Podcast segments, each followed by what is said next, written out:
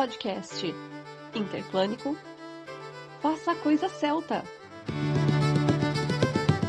por João Falcon Goron. Produção Etienne Bevin. Tem que ter sangue celta para ser do druidismo? 200 mil boas-vindas, aqui é o João Fávico Goron. E hoje nós vamos falar um pouco sobre uma pergunta que de tempos em tempos reaparece, que é se o druidismo e as religiões da, de matriz celta são restritas a pessoas que tenham ascendência em algum dos países considerados célticos. Ou seja, é preciso ter sangue celta para seguir o druidismo ou seguir outras religiões célticas? E a resposta curta é não. Nós poderíamos parar nesse não, mas como essa pergunta reaparece de tempos em tempos, quer dizer que esse não ele responde, mas ele não esclarece tudo. Então a gente tem que perguntar o que seria ter ancestralidade celta, é, por que as pessoas podem ter essa dúvida se é necessário ter ancestralidade celta para seguir essas religiões, qual a ligação que nós temos com a cultura celta. Então a primeira coisa que a gente tem que lembrar é o de sempre. Celta é um termo usado muito mais linguisticamente para se referir a um conjunto de línguas. Ele representa um grupo de povos, né, um conjunto de povos que são aparentados culturalmente, que são aparentados linguisticamente, mas esse termo celta nunca representou uma unidade nem social, nem política, é, muito menos uma unidade racial de alguma forma. Pelo contrário, o que nós chamamos de celtas, então, enquanto conjunto de tribos, é uma junção de ondas migratórias de povos indo-europeus que foram em cada região se juntando a povos que lá já existiam à medida que eles se expandiam, né? E foram interagindo com esses povos e aí surgindo novas culturas ou difundindo novas culturas. E nisso eles são equivalentes a qualquer outro povo ou etnia que tem um histórico de migração. Todo povo migrante sempre foi, sempre foi interagindo com as outras culturas que estavam em volta, toda a etnia sempre trocou elementos, absorveu elementos interagiu com outro, outros povos à medida que ia se estabelecendo em novos lugares. Aliás, eu poderia advogar aqui que a história da humanidade é uma história das migrações. Então, etnias específicas podem ter momentos é, em que eles não migram, podem ter momentos em que ficam mais fixos em determinado lugar, mas de forma geral a humanidade ela está sempre migrando, sempre indo para novos lugares e interagindo com novas culturas. Por conta disso, qualquer conceito de, abre aspas, pureza racial, fecha aspas, só existe nos desvarios de racistas. Só existe pureza racial no, nos delírios de quem acredita em supremacia de raças. Aliás, o próprio conceito de raça é sempre bom a gente lembrar, hum, não existe na prática. Né? O conceito de raça, o raça, quando usado ao ser humano, não existe na biologia, não é, o, não é algo que encontra respaldo acadêmico de verdade. É uma coisa que foi usada de forma pseudocientífica num momento histórico específico, quando havia uma prevalência de teorias eugenistas, mas não é algo que se sustenta né, a gente deveria, na verdade, buscar substitutos para essa palavra e abandonar o uso da palavra raça na maioria dos contextos. Então, estabelecido que não existe uma raça celta, por assim dizer, vamos para a segunda dúvida. Por que, que as pessoas podem ter essa dúvida, podem, pode surgir essa questão de ser necessário uma ancestralidade céltica para seguir essa religião? Bom, boa parte do druidismo contemporâneo não surgiu como religião. Como a gente conversou em semanas anteriores, os primeiros grupos a realmente resgatarem o nome druidismo eram muitas vezes associações culturais de caráter mais ou menos militante em termos de nacionalismo, mas que visavam valorizar e muitas vezes resgatar uma herança cultural de locais específicos da Europa que eram, como a gente pode dizer, que estava submersa essa herança cultural, né? Que estava soterrada debaixo de influências externas, por exemplo, sob domínio do Império Britânico, no país de Gales, na Escócia, na Irlanda, na Cornualha. Então, consequentemente, para esses grupos, a atividade deles girava muito ao redor de uma valorização da ancestralidade. Sim, isso, isso faz todo sentido. Eles estavam querendo resgatar um passado. Então, a gente tem que, tá, tem que lembrar também que o surgimento dos estados modernos ele está sempre alinhado a um resgate de um passado heróico, é, de um mito fundador, heróis folclóricos para o país, sempre buscando mo mostrar uma unificação ancestral. Dizer que, ah, aqui sempre foi assim. Que nem eu acredito que eu tenha comentado alguma vez, que na França você tem um resgate do, de Carlos Magno, de Pepino, e que Pepino Breve, e que vai até os gauleses, que vai até a resistência contra os romanos, né? As batalhas de Vercingetorix ou Vercingetorix.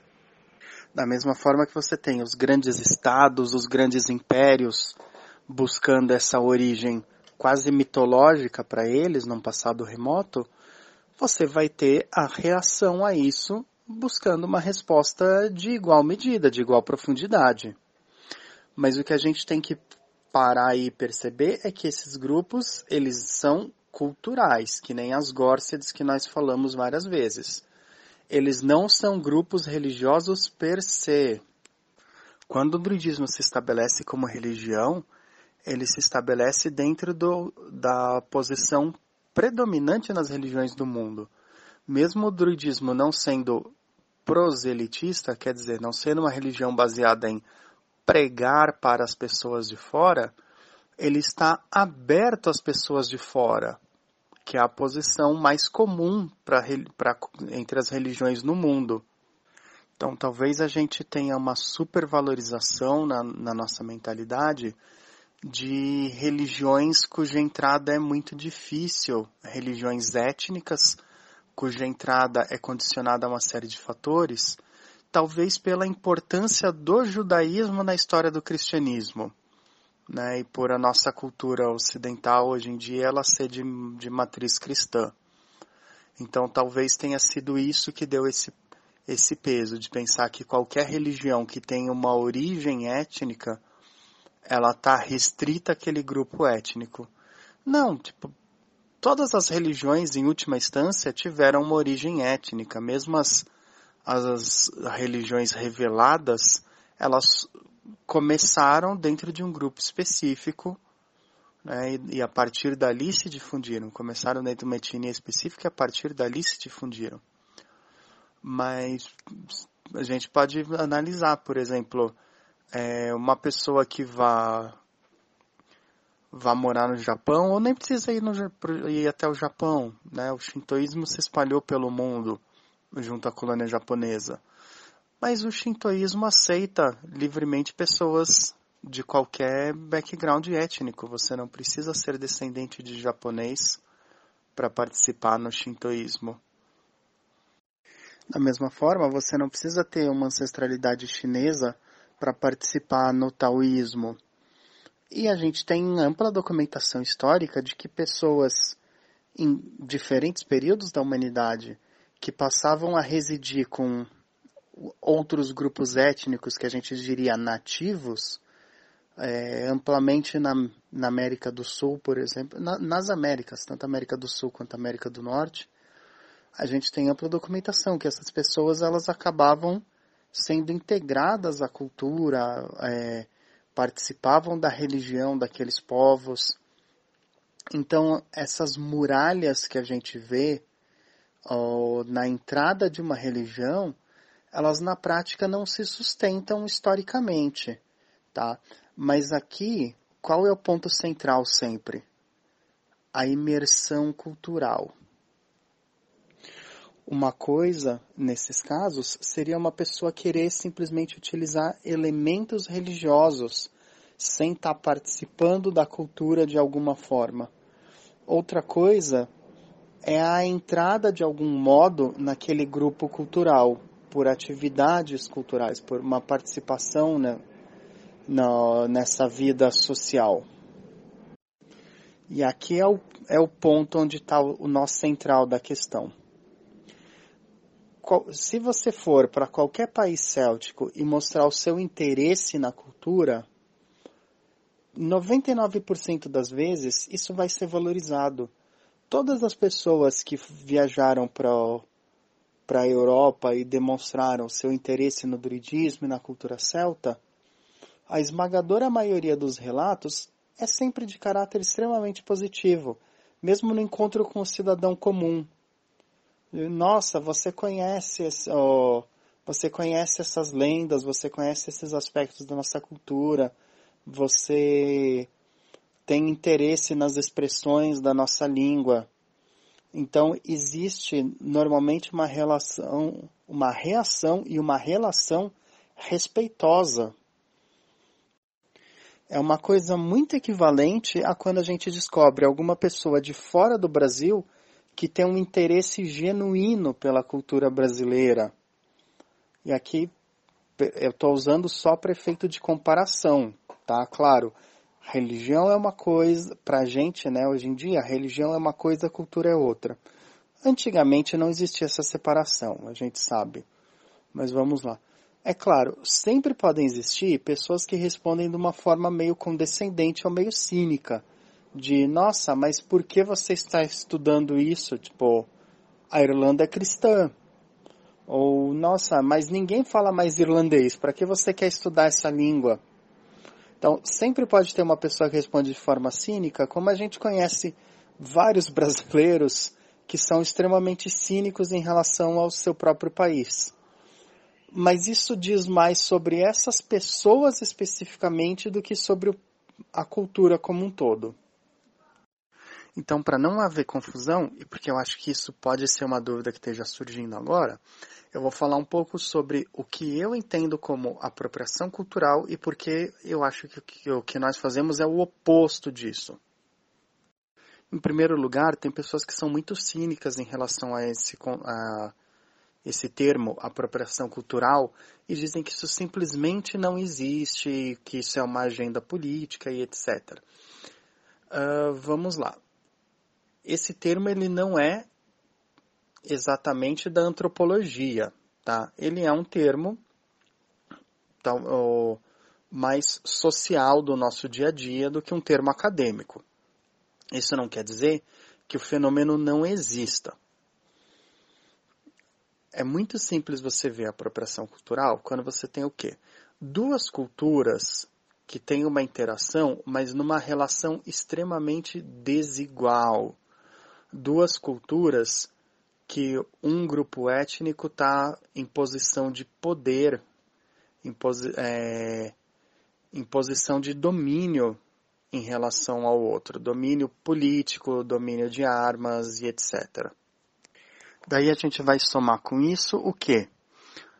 Uma adoção de partes específicas da cultura do povo que está numa, numa situação prejudicada, mas alienando esses, uh, esses símbolos, essas características, do significado original, simbólico e social que eles tenham, e normalmente valorizando apenas o que? Um caráter estético e muitas vezes, normalmente, né, isso, tudo isso feito com caráter comercial. Então, um exemplo muito simples que a gente pode dar são as chamadas tatuagens tribais. Então, hoje, a cultura maori é valorizada, o povo maori é valorizado na Nova Zelândia, pelo menos a Nova Zelândia tenta passar a impressão de que esse seja o caso, Né? Então, por exemplo, as equipes atléticas, as equipes esportivas da Nova Zelândia tendem a, no começo de qualquer partida, fazer a dança da haka, que para os maores é uma dança que tem significados religiosos e, teoricamente, sempre tenta se mostrar que esses significados existem, se dá destaque ao povo maori, se mostrar como mostrar de forma positiva esses aspectos e dentro da luz original deles, dentro do simbolismo original deles. Isso é completamente diferente da moda que aconteceu das tatuagens tribais, a questão de poucas décadas atrás.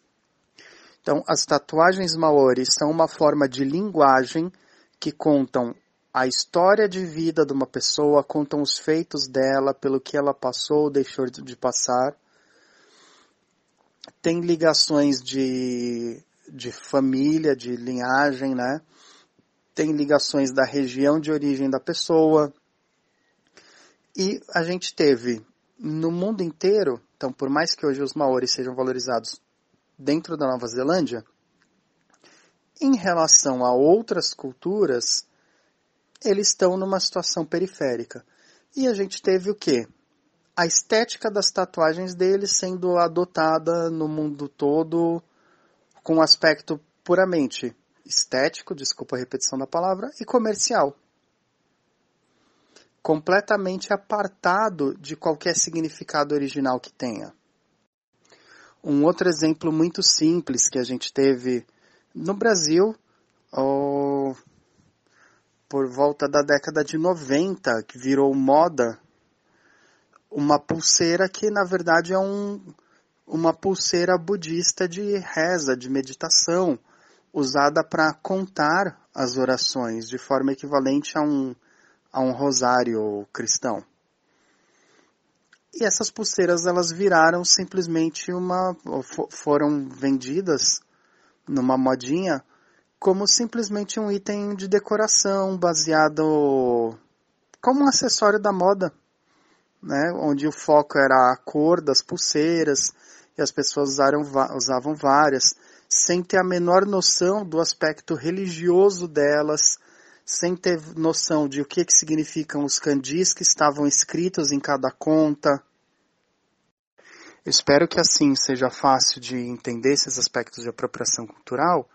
E, por exemplo, os povos Lakota, Dakota, Nakota, Oglala, eles têm uma declaração de guerra contra quem se apropria da religião deles, contra quem realiza cursos e rituais e, e etc., falando, em, é, apresentando, vendendo os rituais deles, sem ser uma pessoa formada dentro daquele povo, formada dentro daquela cultura e ofertando tudo isso meramente por dinheiro e não por uma ligação sincera com a cultura ou xamanismo de boutique, como as pessoas falam, né? O que nós temos no druidismo e no reconstrucionismo celta é parecido com isso? Parecido com a apropriação cultural? Não, porque é realmente o estudo a fundo dos mitos, da história celta, de todos os aspectos dessa cultura e uma busca respeitosa de convivência e participação dentro dessa cultura. Ninguém no druidismo busca falar em nome dos países célticos, ou tirar a voz deles, ou tirar esses elementos de dentro da cultura. Pelo contrário, o, o que é sempre falado dentro do druidismo, dentro do reconstrucionismo celta, é a importância e a necessidade de se estudar a cultura celta com o máximo de profundidade para aí sim esses aspectos fazerem sentido. E o outro aspecto que a gente tem que lembrar mais uma vez é que os povos celtas praticantes originais da religião não existem mais. O que nós temos são povos descendentes desses que mantém alguns aspectos culturais, principalmente o idioma, que aqui bato mais uma vez na tecla, é o elemento definidor para dizer que um povo era celta, mais do que a religião em si. Com isso eu quero dizer que não há como a gente estar tá sendo celtas, sendo druidas, roubando o papel de alguém integrante daquela cultura, que é essa essa declaração de guerra, por, por exemplo, dos povos que eu falei, que são povos vivos, que mantêm a mesma religião, que mantêm os mesmos aspectos culturais e que terceiros aparecem querendo falar em nome deles. Então, esse é mais um aspecto de distanciamento. A cultura que a gente está resgatando, em termos de religião, é um resgate de algo que se partiu, que se perdeu. E a relação que nós temos com os descendentes dessa cultura é uma relação harmoniosa. Tem que se buscar essa relação harmoniosa. Posto tudo isso, qual é o nosso papel dentro dessas culturas celtas modernas? A gente pode falar de um druidismo brasileiro, mas isso é tema para uma outra conversa. Mas, em primeiro lugar, nós não estamos nós criando o druidismo do nada. Nós temos esse histórico de mais ou menos 300 anos que nós falamos, que desemboca na religião como a gente entende hoje, e do qual fazem parte uma série de ordens e grupos é, espalhados pelo mundo, que vários dos quais têm um caráter internacional. Um dos grupos que eu cito com mais frequência, que é a OBOD, em inglês Order of Bards of Eights and Druids, que é criada na Inglaterra, ela é mundial, ela tem representações em outros países da Europa e fora dela, inclusive no Brasil.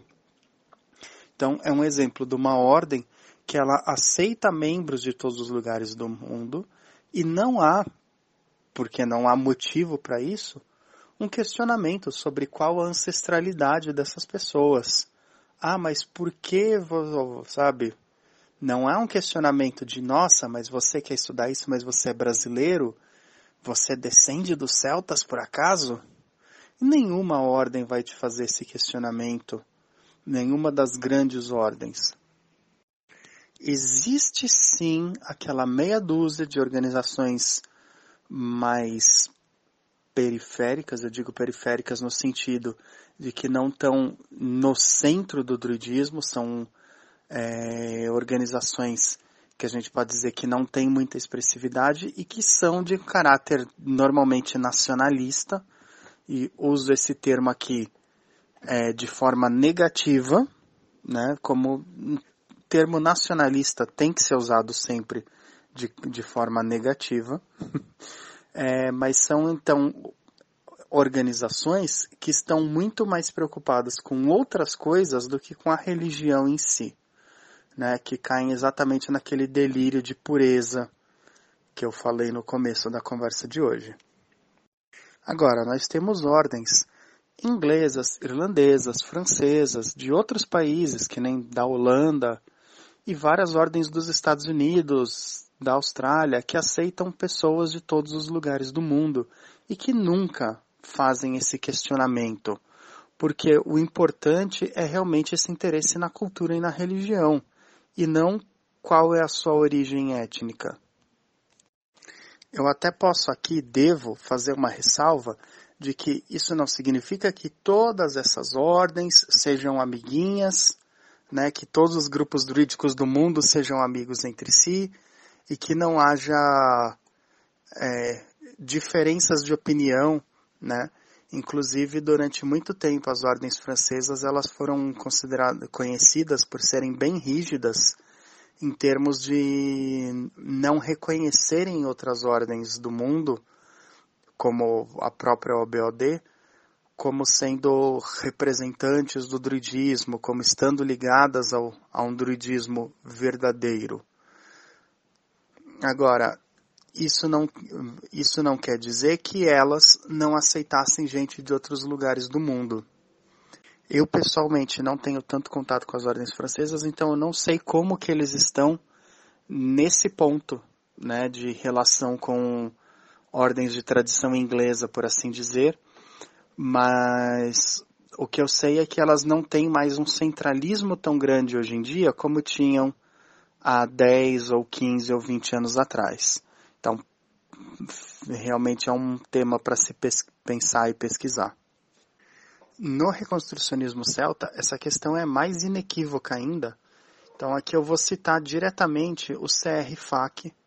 O que é CR-FAC? É um FAC mesmo, conjunto de perguntas frequentes, é, sobre o reconstrucionismo celta, que foi feito em conjunto por vários dos fundadores, dos criadores do reconstrucionismo celta, para esclarecer as principais dúvidas sobre a religião e que tem uma versão traduzida para o português.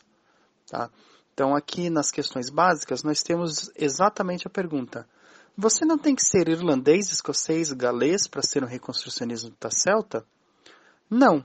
Você não tem que ser asiático para ser um budista também. Praticar uma religião celta não significa que vocês têm que ter ancestralidade celta, mais do que praticar uma religião asiática significa que vocês devem ter ancestralidade asiática. Celta é um grupo linguístico ou cultural, não um baseado em sangue.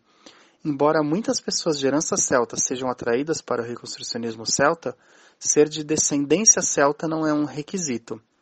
Nós prestamos respeito a todos os nossos ancestrais mentores, sejam eles celtas ou não. Sabendo que a humanidade se originou no continente africano, nós acreditamos que somos todos de um sangue e uma família humana. O RC como um todo é fortemente antirracista e recebe pessoas de todas as raças, etnias e cores que desejam seguir as deidades celtas em um caminho RC. Os deuses chamam a quem eles desejam, e não é nosso papel dizer que deuses e deusas você pode seguir baseados na cor de sua pele, olhos ou cabelo, ou a porcentagem de seu sangue, se houver, que vem das terras celtas. Qualquer um discriminando baseado nessas coisas não está praticando RC, não importa o que diga afirmando o contrário. De qualquer modo, é importante lembrar que o RC não acontece em um vácuo. Ser RC requer envolvimento na comunidade e cultura, tanto na comunidade RC quanto nas culturas celtas viventes, seja nas nações celtas ou na diáspora. Então aqui aparece uma coisa que eu havia comentado antes, que é uma ênfase na participação cultural, uma ênfase em a pessoa que está trilhando essa religião, ela buscar uma conexão sincera, verdadeira com a cultura de origem daquela religião. E o outro aspecto é o chamado dos deuses. Os deuses realmente chamam as pessoas. Não quer dizer que todo mundo ouça esse chamado, é, receba um chamado pessoal direto em sonho, é, em profecia, em mensagens vindas através de terceiros, mas a maior parte das pessoas que está numa religião celta hoje, em algum momento recebeu um chamado. Houve alguma coisa, alguma coincidência, algum incidente, ou simplesmente um nome ou uma imagem que chamou a atenção e fez com que aquela pessoa sentisse uma conexão com o, assunto e passasse a pesquisar, a buscar mais informações sobre as religiões celtas. Então, ninguém tem como dizer que a pessoa X ou a pessoa Y não tem o direito de cultuar os deuses. Claro que nós temos todo o direito de expor pessoas que têm práticas nocivas à comunidade ou expor pessoas que divulgam informações historicamente falsas, historicamente erradas, principalmente quando fazem isso com um caráter mercantilista. Aliás, eu diria que mais do que o direito, nós temos o dever de expor isso é, para preservar a comunidade, para preservar as pessoas que estão chegando nela e que não têm ainda um conjunto completo de informações, uma experiência maior que permita distinguir esse tipo de coisa. Mas eu não tenho como dizer que você seja ou não devoto desse deus ou daquela deusa só porque a sua prática é diferente da minha, Se nós, nós podemos partir das mesmas fontes e chegar a interpretações diferentes, que isso não quer dizer que uma vai ser mais ou menos válida do que a outra, se as duas forem realmente informadas e sinceras. Deixa eu dar um exemplo concreto aqui. No Caritaubi, a gente tem uma associação dos quatro tesouros dos Torre de Danann com as quatro províncias da Irlanda. Essa associação é diferente da utilizada pelo Beloesos, que também é diferente da utilizada pelo LAG, que é o grupo de Minas Gerais coordenado pelo D'Artagnan, e as três associações, esses três conjuntos de associações, convivem harmoniosamente. Se algum dia a gente for fazer um ritual conjunto em que isso seja relevante, nós vamos chegar a um meio termo para aquele ritual. A gente não vai ter uma cisão na religião por causa disso. Da mesma forma, a gente não vai ter uma, uma cisão na religião porque alguém considera que as, as três Morrigans sejam é, Mahabhav e Anand e outra pessoa considera que as três Morrigan sejam é, Morrigan, Nemain e Maha. Esse tipo de coisa não pode gerar celeuma na nossa comunidade. Uma última pergunta que poderia ser feita é como que se insere esse druidismo brasileiro no cenário mundial? Volto a dizer, precisamos aprofundar a conversa sobre o druidismo brasileiro num outro dia, mas hoje ficando só no básico. Como que esse druidismo brasileiro se insere no cenário mundial? Eles compartilham da nossa visão que brasileiros podem ser druidas, podem praticar as religiões célticas, é, mesmo sem ter uma ancestralidade celta direta? E a resposta, mais uma vez, é sim nós temos várias, várias pessoas dessas ordens no Brasil, quero dizer, vários brasileiros que são ligados às ordens internacionais. Nós também temos pessoas do druidismo mundial, figuras que a gente pode dizer de destaque no druidismo mundial, que mantêm um contato com a comunidade brasileira. Então, no passado distante, nós tivemos pessoas que nem a Emma Restawar e o John Matthews visitando o Brasil, quando os livros deles foram lançados aqui. Mas nós temos muito recentemente, a questão de pouquíssimos anos, logo antes da pandemia, a vinda da Erin Rowan Laurie para o Encontro Brasileiro de Druidismo, realizado no Rio de Janeiro, uma edição realizada no Rio de Janeiro. Eu tive a, a honra de ser intérprete da Erin durante as palestras dela e também no contato com o, o, no contato com os participantes do evento. E uma coisa que ela ressaltou é que ela estava ali não só para palestrar, mas também no papel de sacerdotisa para estar tá passando as instruções necessárias do reconstrucionismo celta para estar tá ajudando na estruturação dessas bases não estruturação, né, porque o reconstrucionismo celta já existe no Brasil há bastante tempo, mas na difusão, né, porque ele existe, mas em quantidade pequena de, de praticantes, infelizmente.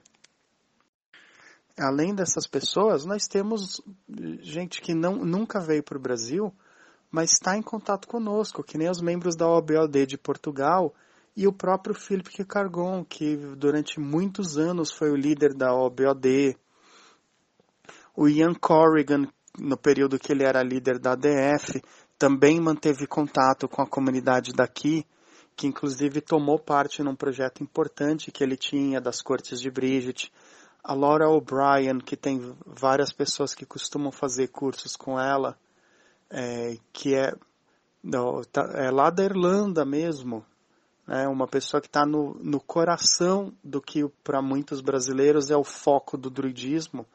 A maioria das pessoas ó, tem uma, parece ter uma ênfase no panteão irlandês, no idioma irlandês. E a gente tem a Laura, que é uma das pessoas que está lá à frente da coisa na Irlanda, que está sempre mantendo esse contato conosco.